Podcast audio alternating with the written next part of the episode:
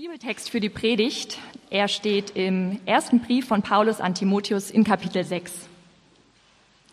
Nun, ein Leben in der Ehrfurcht vor Gott bringt tatsächlich großen Gewinn. Vorausgesetzt, man kann sich, was den irdischen Besitz betrifft, mit wenigem zufrieden geben. Oder haben wir etwas mitgebracht, als wir in diese Welt kamen? Nicht das Geringste. Und wir werden auch nichts mitnehmen können, wenn wir sie wieder verlassen. Wenn wir also Nahrung und Kleidung haben, soll uns das genügen. Wer jedoch darauf aus ist, reich zu werden, verfängt sich in einem Netz von Versuchungen und erliegt allen möglichen unvernünftigen und schädlichen Begierden, die dem Menschen Unheil bringen und ihn ins Verderben stürzen. Denn die Liebe zum Geld ist eine Wurzel, aus der alles nur erdenkliche Böse hervorwächst. Schon manche sind vom Glauben abgeirrt, weil sie der Geldgier verfallen sind und haben dadurch bitteres Leid über sich gebracht. Schärfe denen, die es in dieser Welt zu Reichtum gebracht haben, ein, nicht überheblich zu sein und ihre Hoffnung nicht auf etwas so Unbeständiges wie den Reichtum zu setzen, sondern auf Gott. Denn Gott gibt uns alles, was wir brauchen, in reichem Maß, und er möchte, dass wir Freude daran haben. Ermahne sie, Gutes zu tun, freigebig zu sein und ihren Besitz mit anderen zu teilen. Wenn ihr Reichtum in solchen Taten besteht, ist das im Hinblick auf ihre Zukunft eine sichere Kapitalanlage, und sie werden das wahre Leben gewinnen. Guten Morgen alle zusammen. Was für ein Text. Wir sind ja äh, jetzt im Moment in der Predigtserie über eins unserer Jahresthemen. Unser Schwerpunktthema dieses Jahr, eins davon ist Barmherzigkeit und äh, wie wir mit anderen Leuten umgehen, auch als Kirche, wie wir in dieser Stadt leben. Und ähm, da sind wir mittendrin. Wir haben in den letzten Wochen uns Gedanken gemacht, zum Beispiel zum Thema wenn man für andere, wenn man Christ ist, ähm, wie man für andere lebt. Wenn man Christ ist, bedeutet das, dass man für andere da ist, nicht für sich selbst. Und wie sieht das genau aus? Zum Beispiel vor zwei Wochen ging es darum, dass man, wenn man Christ ist, ähm, besonders Lasten von anderen tragen kann. Anderen Christen, aber auch anderen Menschen hilft, Lasten zu tragen. Oder letzte Woche haben wir darüber geredet, was es bedeutet, Christ zu sein und was das auf äh, was das mit Gastfreundschaft zu tun hat und was Gottes Sicht davon ist, äh, wie man gastfreundlich ist. Und diese Serie, ich finde sie besonders gut, weil auf der einen Seite werden wir Christen daran erinnert und wir als Gemeinde daran erinnert, dass wir nicht für uns alleine hier sind, sondern für andere. Und ähm, wir werden daran erinnert, was es bedeutet, eben Christ zu sein. Aber auch für die von euch, die keine Christen sind, die heute vielleicht das erste Mal sind, ihr könnt äh, auch zuhören und sagen, oh, das ist ja ähm, interessant, wie so, wie so Christen sein sollten vielleicht. Oder was es bedeutet, ähm, Christ zu sein, worauf ich mich einlassen würde, wenn ich Christ werde. Okay, also für beide eine interessante Serie. Und heute kommen wir zu einem Thema, da haben wir die letzten Wochen und ein bisschen, das haben wir ein bisschen ange, angeschnitten, die letzten Wochen immer mal wieder. Ja, da ging es ja, um Gastfreundschaft, um Lasten tragen, um für andere da zu sein. Und wir haben immer so ein bisschen, da ging es auch um Teilen, um Abgeben, um, äh, dass wir auch für andere Geld geben und so weiter. Und das haben wir die letzten Wochen so angeschnitten. Aber heute äh, werden wir dieses Thema mal tatsächlich konkret angehen. Ja? Ähm, es geht heute um unseren Besitz. Es geht heute um Geld und wie man als Christ oder als, als Gemeinde auch, wie wir mit Geld umgehen können, umgehen sollten was Gottes Meinung dazu ist. Und ähm, dieser Text, den ich euch äh, lesen lassen habe, ist ein sehr praktischer, sehr guter Text. Und er zeigt uns, er sagt uns ziemlich deutlich, ziemlich klar, wie wir als Christen mit umgehen müssen. Also im Prinzip könntet ihr den Text alle nochmal lesen und wir könnten alle nach Hause gehen. Ihr habt es ja verstanden. Der ist leicht zu verstehen. Und dann ist er wieder doch schwer weil kein, keiner von uns macht das, keiner von uns glaubt das so richtig. Leute, aber wenn wir eine Kirche werden wollen, und ich spreche jetzt nämlich nicht mal den einzigen, aber wenn wir eine Kirche sein wollen, eine Gemeinde sein wollen, die von Gott, die, die Gott gerne in diese Stadt schicken würde, ja, dann sollten wir eine sein, eine Gemeinde, die mit Leuten voll ist, deren Einstellung zum Geld durchs Evangelium geprägt ist. So eine Gemeinde würde ich gern haben. Und deshalb sage ich jetzt zwei, drei Sachen dazu, zu diesem Text. Eigentlich nur zwei. Ja? Denn dieser Text fängt eigentlich damit an, dass er sagt, dass Geld Besitz, Geld eine Falle ist oder äh, ein Fangnetz, eine Falle. Und das ist eigentlich der Kern des ganzen Textes. Und deshalb habe ich nur zwei, zwei Punkte heute. Der erste ist, wie ist Geld eine Falle? Also warum ist Geld eine Falle? Wie? Und wie und warum beeinflusst uns das? Und die zweite ist, wie kommen wir aus dieser Falle raus? Okay? Zwei Punkte, ganz leicht. Erstens, wie ist Geld eine Falle? Und zweitens, wie kommen wir da raus? Vers 9 und 10 geht's los. Ähm, das ist eigentlich der Kern des ganzen Textes. Da steht, wer jedoch darauf aus ist, reich zu werden, reich, reich, reich, reich, verfängt sich in einem Netz von Versuchungen, er liegt allen möglichen unvernünftigen, schädlichen Begierden. Und dann steht da, Vers 10, denn die Liebe zum Geld ist eine Wurzel, aus der alles erdenklich Böse hervorkommt. Und das ist eigentlich ein Vers, der dauernd falsch zitiert wird. Alle möglichen Leute, ob es in Filmen ist oder sonst irgendwo, äh, zitieren diesen Vers, Vers falsch. Wisst ihr warum? Ja, Geld ist die Wurzel alles Übels, wird dann gesagt. Geld ist die Wurzel alles Übels. Und dann könnt ihr sagen, nee, steht da auch nicht so, ist auch nicht so. Sondern da steht die Liebe zum Geld. Ja, ein übergroßes Bedürfnis, Geld zu haben, ist die Wurzel von allem Bösen. Das hier ist viel nuancierter, als zu sagen, Geld ist ganz böse. Ja? Die Bibel sagt viele positive Sachen über Geld und über Besitz, über Reichtum, über Wohlstand, über materiellen Besitz. Einige von denen kommen hier in einer Passage vor. Zum Beispiel weiter unten, Vers 17, den letzten Teil, da steht, dass uns Gott reichlich gibt für unseren Genuss. Gott gibt uns reichlich für unseren Genuss. Materieller Besitz ist keine schlimme Sache. Ja? Es gibt nichts Schlimmes daran auszusetzen. Hier steht nichts im Text davon, dass wenn ein Christ reich ist, er arm werden sollte. Steht da nicht. Ja? Wenn du Christ bist, solltest du auf einmal nicht mehr äh, reich sein. Abraham, Hiob, andere Leute äh, in der Bibel, von denen Gott große Dinge hielt und die die Freunde von Gott waren sozusagen, die waren reich durch Gottes Segen. Die waren stinkreich. Ja? Und dann sollten sie noch reich werden an guten Taten. Gott hat nicht gesagt, jetzt werdet arm, weil ihr mich kennt und weil ihr Christen seid. Sondern wenn ihr so reich seid, ich zeige euch, wie ihr mit dem Reichtum umgehen könnt. Ja? Also es gibt viele, alle oder alle möglichen Zusprüche in der Bibel, Geld zu machen. Ja? Geld zu haben, Reichtum zu haben und so weiter. Materielle Dinge gut zu finden. Und trotzdem, und das ist so toll an der Bibel, es gibt diese Bestätigung, diese Bejahung, dieses Tolle an Geld und Reichtum, aber es gibt auch eine Warnung. Es gibt eine Warnung wegen der spirituellen Gefahr, die Geld mit sich bringt, wie Geld uns verdrehen kann, unseren Charakter verdrehen kann und wie Geld uns fast unterdrücken kann. Und das ist die Warnung hier gleich im Text. Ich lese nochmal. Wenn wir reich werden wollen, wenn wir einen übermäßigen Wunsch haben, reich zu werden und Geld zu haben, ich paraphrasiere jetzt, ob wir es haben oder nicht. Wenn wir einen Wunsch danach haben, Liebe zum Geld, mehr davon, das ist eine Falle. Ja? Es geht nicht darum, wenn wir Reichtümer haben, sondern, sondern wenn, wenn wir Geld haben, sondern sogar schon, wenn wir den Wunsch danach haben, reich zu werden. Und das griechische Wort, was hier für Falle benutzt wird oder für Netz, da steht ja Netz. Ja, die Liebe zum Geld ist ein Netz. Was hier, da, da ist ein ganz bestimmtes Netz gemeint. Ein schönes Netz eigentlich. Und zwar im Altertum hatten die Netze und mit ähm, so, so Vögelfangnetze. Und die haben die dann versteckt. Habt ihr vielleicht auf so einem alten Sindbad-Film oder schon mal gesehen irgendwo? Und die haben die, diese Netze versteckt und haben sie gewartet. So eine Schnur hinterm Busch.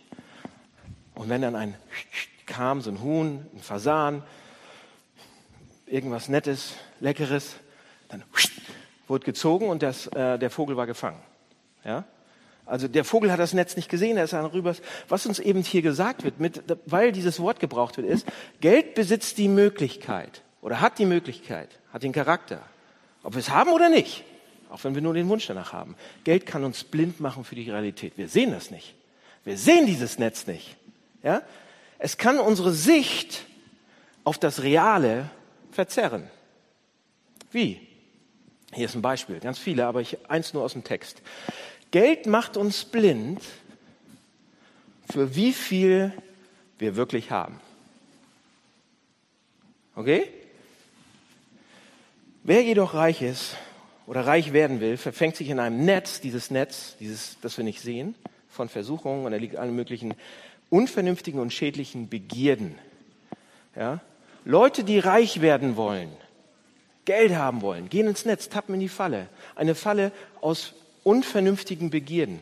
Und dieses Wort Begierden, Leute, ist auch ein komisches Wort, aber das, was das bedeutet ist, eigentlich, Begierden bedeutet, dass ich, dass ich komische Antriebe habe, an, dass ich getrieben werde von irgendwas, übermäßige Wünsche habe, exzessive Wünsche.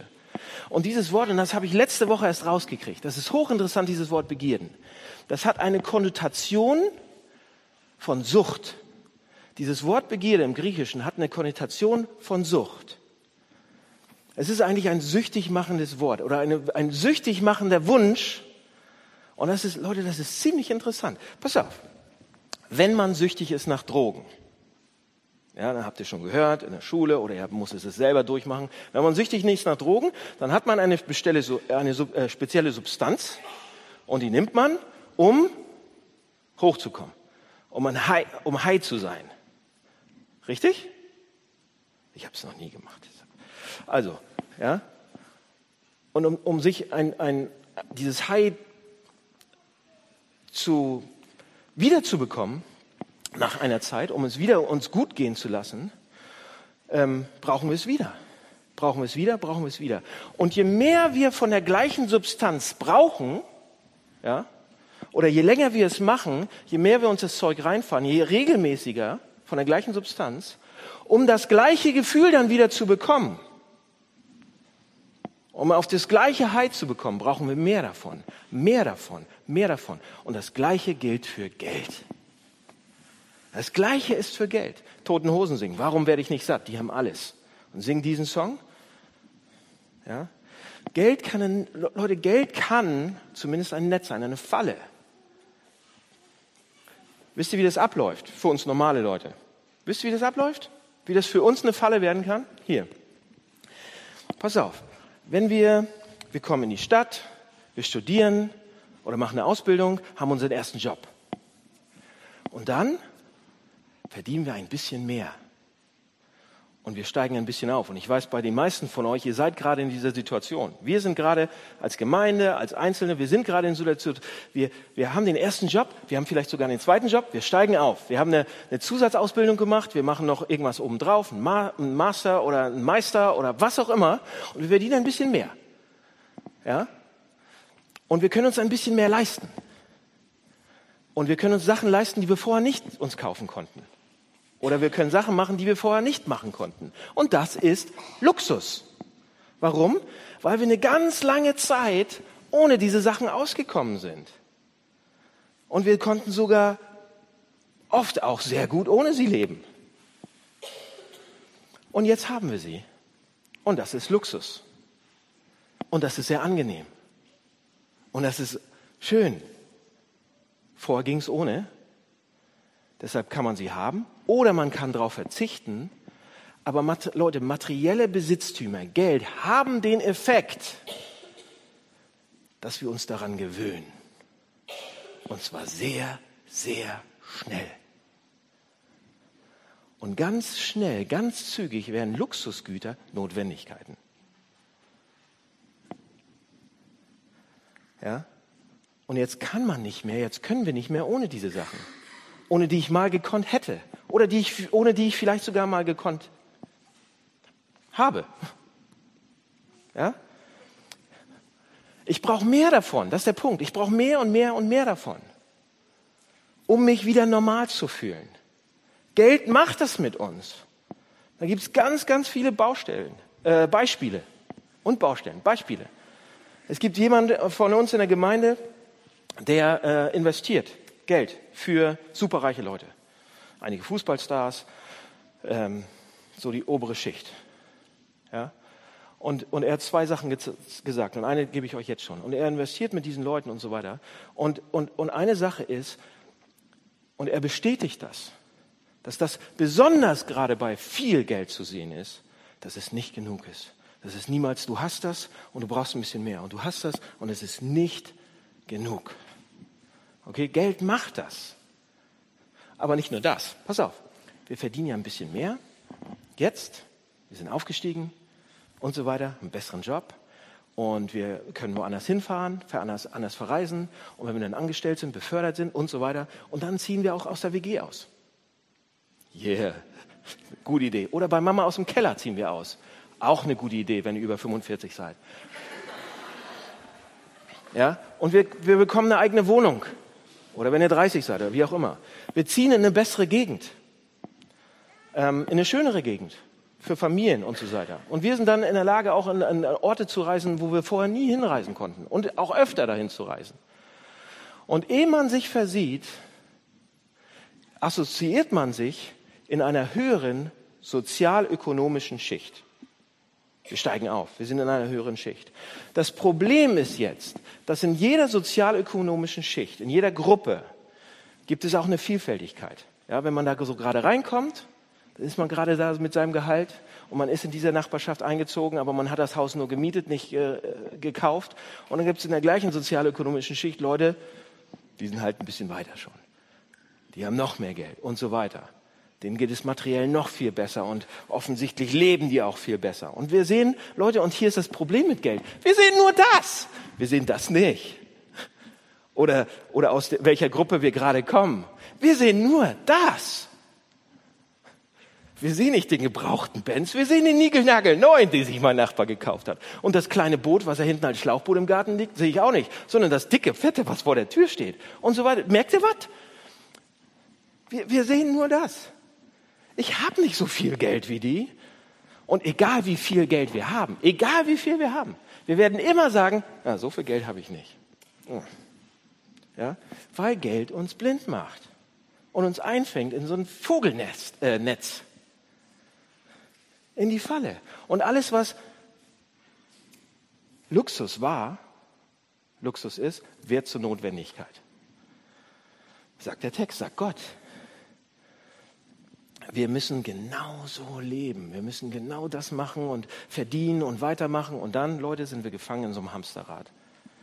Und wir müssen weiter verdienen und weiter arbeiten und weiter verdienen. Warum? Lebenshaltungskosten, die, die verhandelbar waren, sind jetzt nicht mehr verhandelbar. Und die ganze Zeit, Leute, die ganze Zeit fühlen wir uns knapp bei Kasse. Hm? Egal wie viel ich verdiene, die ganze Zeit fühle ich mich knapp bei Kasse. Als Student, ja, jetzt auch. Und ich denke, ich kann nichts weggeben, weil das Auto könnte kaputt gehen, ja? Ich bin wahrscheinlich irgend so eine Mittelklasse äh, sozioökonomische äh, Gruppe, ich zumindest. Und ich denke, mein altes Auto, zwölf Jahre alt, ich kann aber kein Geld, Geld weggeben, weil das könnte kaputt gehen. Deshalb gebe ich kein Geld weg. Andere Leute geben aus anderen Gründen kein Geld weg. Aber wir denken alle, oh, wir sind knapp bei Kasse ich, ich, ich habe viel zu wenig Geld, um zu verschenken oder wegzugeben oder zu spenden. Aber wir könnten das. Wir denken sogar, wir sind so knapp bei Kasse, dass wir gerade genug haben, um über die Runden zu kommen. Aber wir kommen gut über die Runden, Leute. Julie Shore, die ist Professorin in Harvard, schreibt das Treffen. Ich habe es euch ins, ins Heftchen äh, abdrucken lassen. Und sie, sie bringt es auf den Punkt viel schlauer als ich, deshalb habe ich das mal abdrucken lassen, damit ihr mir glaubt. Ja?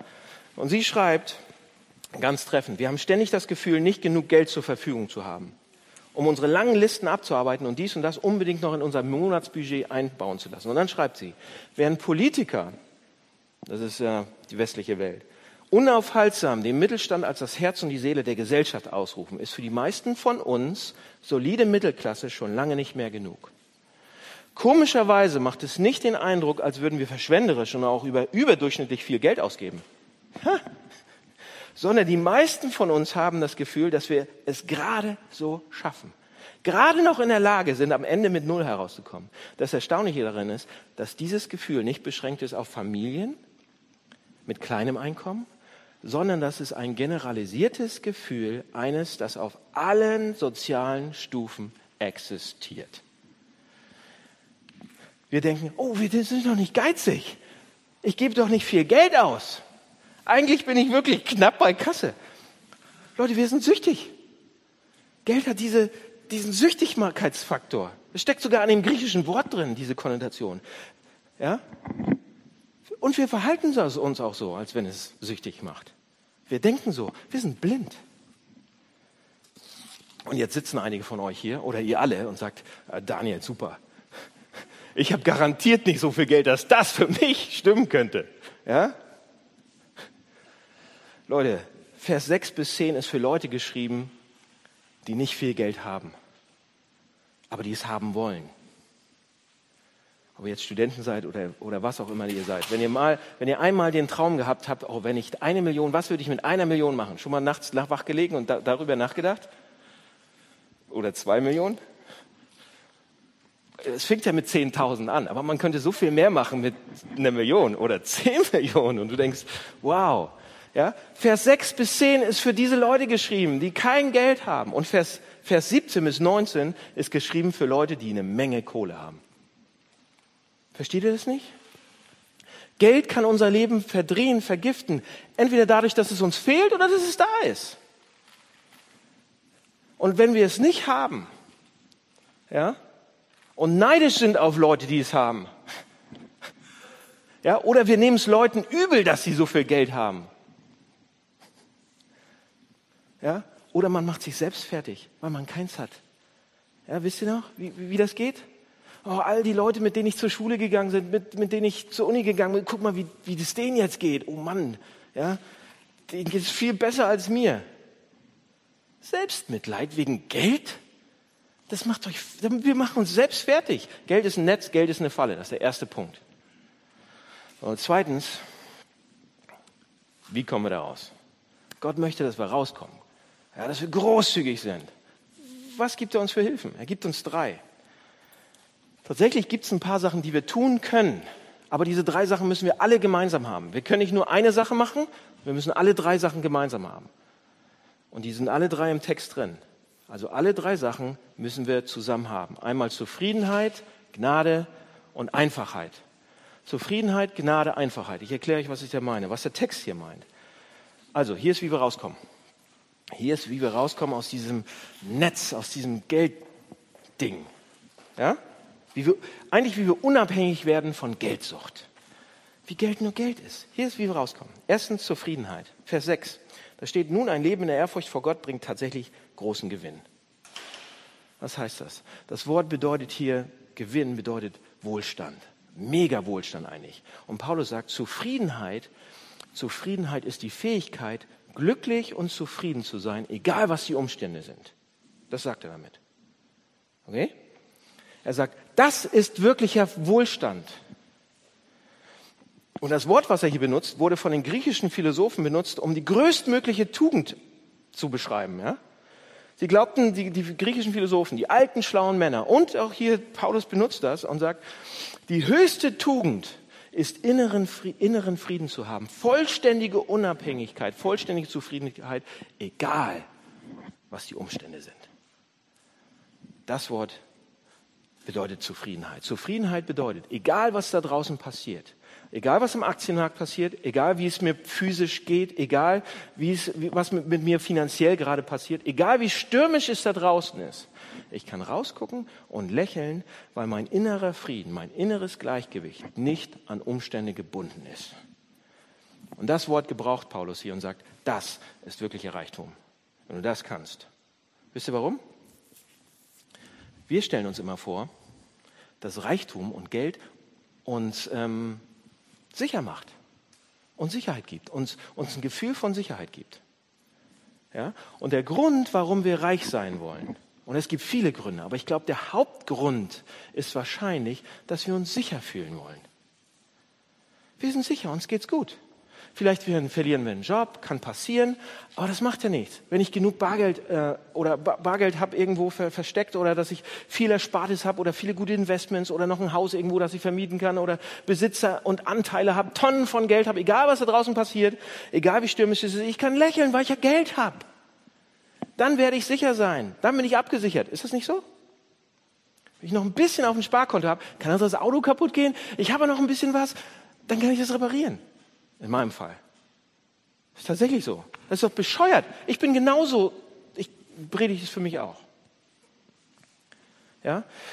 Ist das nicht, ist das nicht der Grund, Leute, weil wir so sicher sein wollen? Ist das nicht der, der Grund, warum wir uns schwer tun, Geld wegzugeben? In dem Grad, wie uns das die Bibel sagt? Das ist nicht unbedingt Geiz.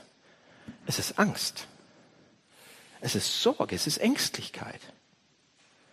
Weil wir denken, das ist unsere Sicherheit. Das denken wir. Aber das funktioniert nicht. Das versucht uns Paulus die ganze Zeit zu sagen. Wir denken, dass materieller Reichtum, physischer Reichtum, weltlicher Reichtum, Wohlstand, die Art, Art und Weise ist, zufrieden zu sein und sich sicher zu fühlen. Und da liegen wir falsch, Leute. Und als Pastor weiß ich das, als Seelsorger weiß ich das. Und einige von euch als Therapeuten auch. Ihr arbeitet als Therapeuten, als Seelsorger und so weiter. Und dann wisst ihr auch, viele Menschen kommen zu uns, kommen zu uns und sagen, oh, wenn wir viel Geld verdienen würden, dann wird es mir besser gehen. Dann würde ich mich selber mehr mögen. Tatsächlich wachsen aber die Selbstzweifel, wenn man mehr Geld verdient. Und viele Leute kommen zu uns und sagen, wenn ich Geld hätte und es verdienen würde, dann würden mich Leute mehr mögen und ich mich respektieren und akzeptieren und meine Beziehungen wären besser.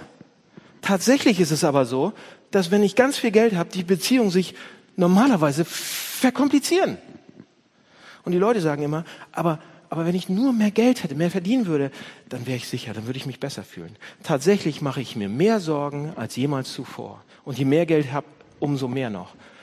Von dem ähm, der, der Investment-Typ hier bei uns aus der Gemeinde habe ich ja heute Morgen nochmal angerufen und habe gesagt, hier, kannst, hier, hier ist, was, ich, was, was der Text sagt, was die Bibel sagt, dass je mehr wir haben, umso mehr Sorgen machen wir uns. Kannst du das bestätigen? Und wisst ihr, was er gesagt hat? Er hat gesagt, absolut richtig. Ich gehe mit Leuten um, die mehr Geld haben, als in irgendwelche Scheuen reinpasst. Hat er nicht so gesagt, aber mit, ich gehe mit richtig vielen reichen Leuten um. Und je mehr Geld haben, umso nervöser werden die, umso mehr Sorgen machen die sich, umso, umso, umso ängstlicher werden die. Ja? Wir machen uns tatsächlich mehr Sorgen, weil wir viel mehr zu verlieren haben. Und Paulus sagt, wenn ihr wirklich echten Reichtum wollt, und das bedeutet, wenn ihr so sicher sein wollt, dass ihr den Stürmen des Lebens ins Gesicht lächeln könnt, dann müsst ihr Christus kennen. Und ihr müsst wissen, dass ihr Christus kennt. Jesus Christus zu kennen und zu wissen, dass du ihn kennst. Und Paulus sagt, wisst ihr, wenn ich das, wenn ich ihn kenne, dann sagt er, ich vermag alles durch den, der mich stark macht, Christus. Das sagt er an einer Stelle. Mir alles. Okay? Paulus sagt, wir brauchen Zufriedenheit. Ohne Zufriedenheit wird uns Geld verdrehen. Und jetzt sagt ihr vielleicht, oh Mann, okay, das glaube ich schon. Ich glaube an, an Jesus, an Gott und an, an eine Menge von den Sachen, die du gesagt hast. Aber ich kann immer noch ich bin immer noch nicht zufrieden. Ich kann das noch nicht fühlen. Ich glaube an die Jesus-Sache. Ich denke, das, das glaube ich schon, aber ich bin immer noch ängstlich. Ich mache mir immer noch viel zu oft Sorgen. Wie, wenn mir die Umstände um die Ohren fallen und wenn ich die ansehe und ich kann nicht dem Sturm ins Gesicht grinsen, dann braucht ihr zweitens, ich habe gesagt, alle drei Sachen zusammen. Zufriedenheit, Gnade. Hier ist, was ihr noch braucht, Leute. Ich hatte gesagt, ihr braucht alle drei Sachen zusammen. Ihr müsst das Evangelium der Gnade nehmen und es reinarbeiten in euch, reindenken, in euer Herz sozusagen reinbohren, so tief wie möglich, reintrainieren. Und dann müsst ihr den Heiligen Geist bitten, euch existenziell, das existenziell euch real werden zu lassen, bis eine innere Zufriedenheit in euch wächst, die ihr noch nie hattet. Lasst mich euch zeigen, wie. Vers 6. Da steht, ein Leben in der Ehrfurcht vor Gott bringt tatsächlich großen Gewinn. Und dann Vers 7, jetzt wird's interessant. Oder haben wir etwa etwas mitgebracht, als wir auf diese Welt gekommen sind? Nicht das Geringste, sagt er. Und werden wir auch etwas mitnehmen können, wenn wir sie wieder verlassen? Ist doch interessant, oder? Was sagt er hier? Die Kommentatoren zu der Stelle sagen, deuten an, dass Paulus hier im Wesentlichen Hiob zitiert. Hiob paraphrasiert. Erinnert ihr euch an Hiob? Das ist eine Person aus dem Alten Testament. Und von Hiob äh, gibt es dieses Wort, die Hiobsbotschaft. Hiobsbotschaft? Kennt ihr? Und Hiob ist der Typ, dem all diese Hiobsbotschaften passiert sind. Ähm, dem, dem ist auf tragische Art und Weise sind alle seine Kinder umgekommen, wurden getötet, ermordet und sind gestorben. Und nach und nach, es war ein reicher Mann, nach und nach sind alle seine Reichtümer ihm weggenommen worden. Und mitten in diesem unsagbaren Leid, was er dadurch, alle Kinder weg, alles, aller Besitz weg, Hiob hat Krankheiten und alles, und mitten in diesem unsagbaren Leid Entschuldigung, steht Hiob auf und er hat diesen absolut tiefen Frieden. Und er sagt, und vielleicht erinnert ihr euch dran, er sagt, nackt bin ich zur Welt gekommen und nackt werde ich sie wieder verlassen. Herr, du hast mir alles gegeben, du hast mir alles genommen, dich will ich preisen. Und Leute, und darüber redet Paulus in diesem Text. Nacktheit ist in der Bibel viel mehr als nur Nacktheit. Keine Klamotten an. Nacktheit bedeutet in der Bibel Verwundbarkeit, Verletzbarkeit. Nacktheit ist Wehrlosigkeit. Was sagt er? Er sagt, du bist nackt. Wir sind nackt. Wir kommen nackt hierher auf diese Welt. Ein kleines Baby. Kleine, süßen Baby. Ihr habt gesehen, wir haben hunderte davon vorhin beim Rausgehen. Ja? Kleine, süße Babys sind völlig wehrlos. Völlig verletzbar. Völlig hilflos. Und ein alter Mensch Alte Menschen, wenn sie sterben, sind genauso hilflos und genauso wehrlos. Nichts kann das wirklich ändern. Aber wenn wir dann hier sind auf dieser Welt, guten Mannesalter, warum rennen wir dann wie die Verrückten rum, um uns Besitztümer anzuhaufen? Warum wollen wir alles investieren? Warum investieren wir so viel Zeit da rein, um erfolgreich zu sein? Wir machen das, um unsere Nacktheit zu verdecken, zu verstecken. Das sind Feigenblätter. Wir versuchen dieses Gefühl der Verwundbarkeit zu verdecken.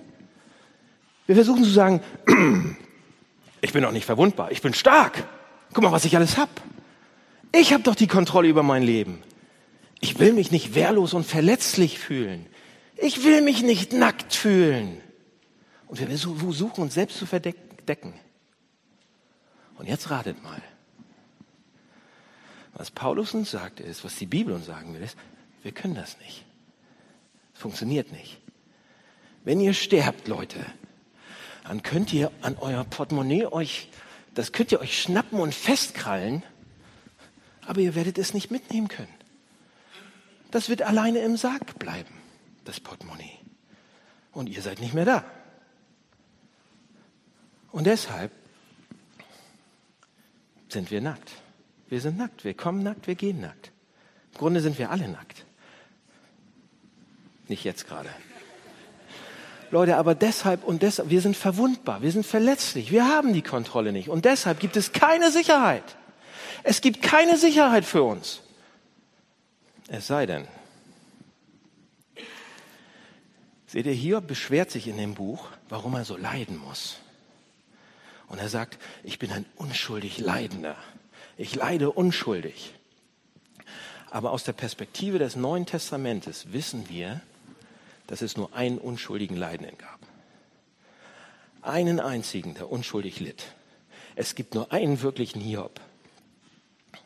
Den besseren und größeren Hiob. Jesus Christus. Ja, der, der eine Mensch, der absolut kein Leid verdient hat, wird am Kreuz nackt. Absolut nackt. Er wird am Kreuz völlig verletzlich, verwundbar. Der ganz gesamte innere Frieden von ihm geht, geht verloren. Verliert er. Im Garten Gethsemane schreit er, brüllt er vor Qual. Und am Kreuz schreit er, mein Gott, mein Gott, warum hast du mich verlassen? Warum ist er nackt? Warum wurde er nackt gemacht? Warum wurde ihm alles weggenommen? Warum muss er völlig wehrlos und völlig, völlig verletzbar werden? Völliges Fehlen von Frieden, völliges Fehlen von, von, von Ruhe. Damit du und ich angezogen werden können. Damit du und ich sicher sein können.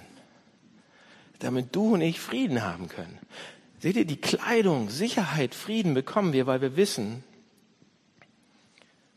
dass Gottes Rettung, Gottes Vergebung, Gottes Gerechtigkeit das alles, was Jesus hatte, dass wir das bekommen. Das ist unser Status als Christ. Wenn wir Christen werden, bekommen wir diesen Status. Völlige Sicherheit, den Mantel von ihm.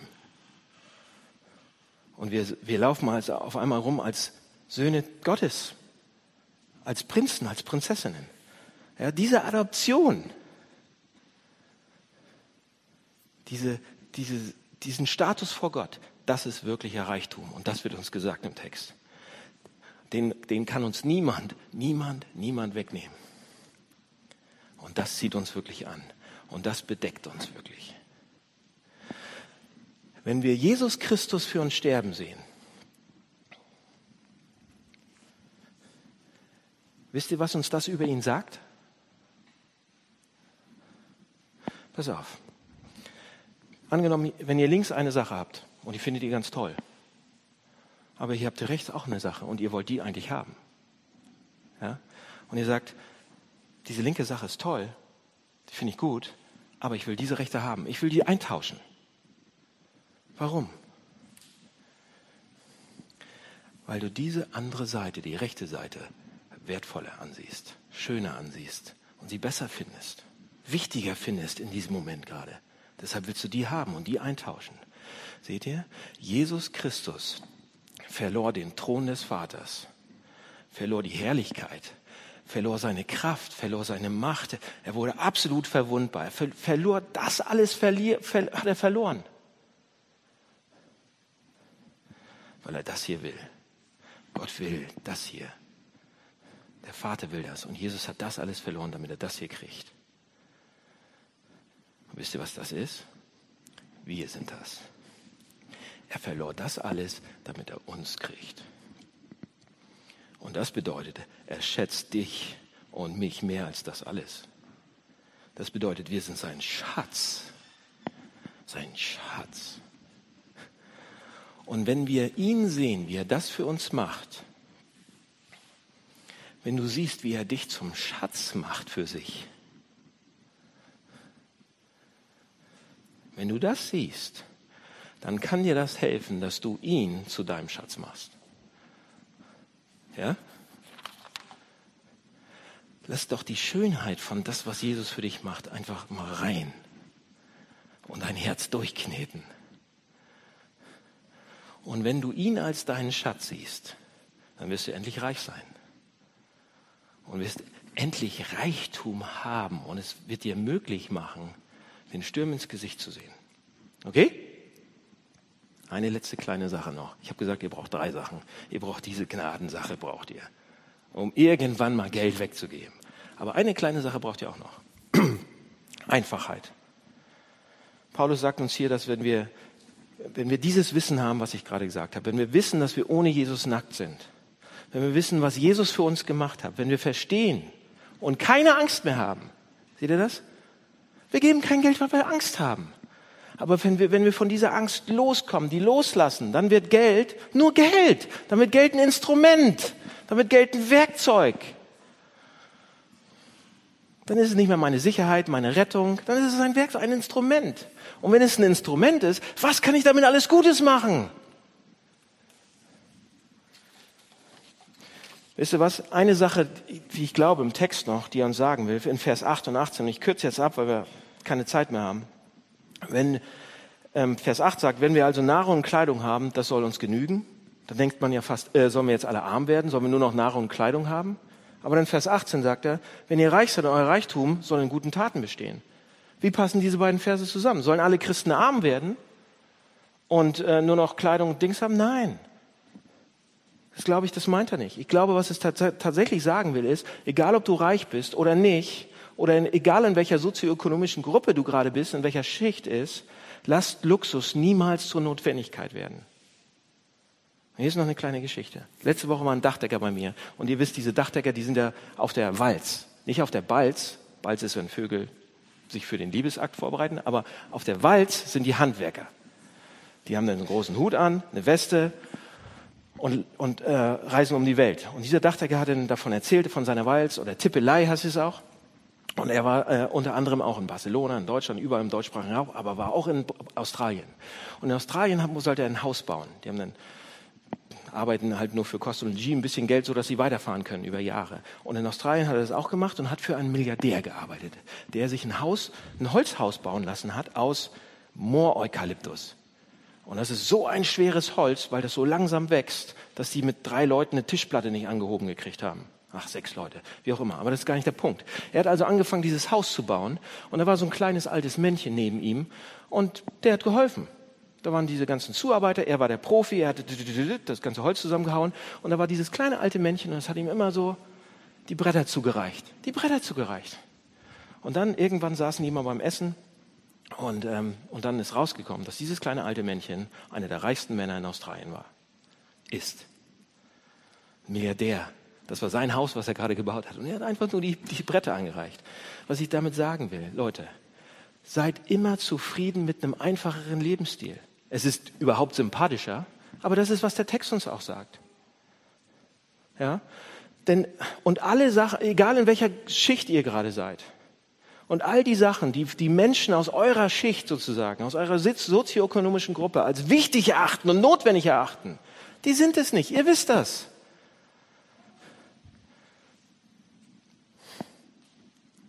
Die sind Luxus, keine Notwendigkeit. Und wenn wir das haben, wenn wir diese Einfachkeit wieder reinkriegen, wenn wir, wenn wir nicht da an unserer sozioökonomischen Gruppe lecken wollen, sondern einfach leben, da wo wir gerade sind, wo ihr gerade lebt, in welchem Stadtteil auch immer. Passt auf, mein letzter Satz.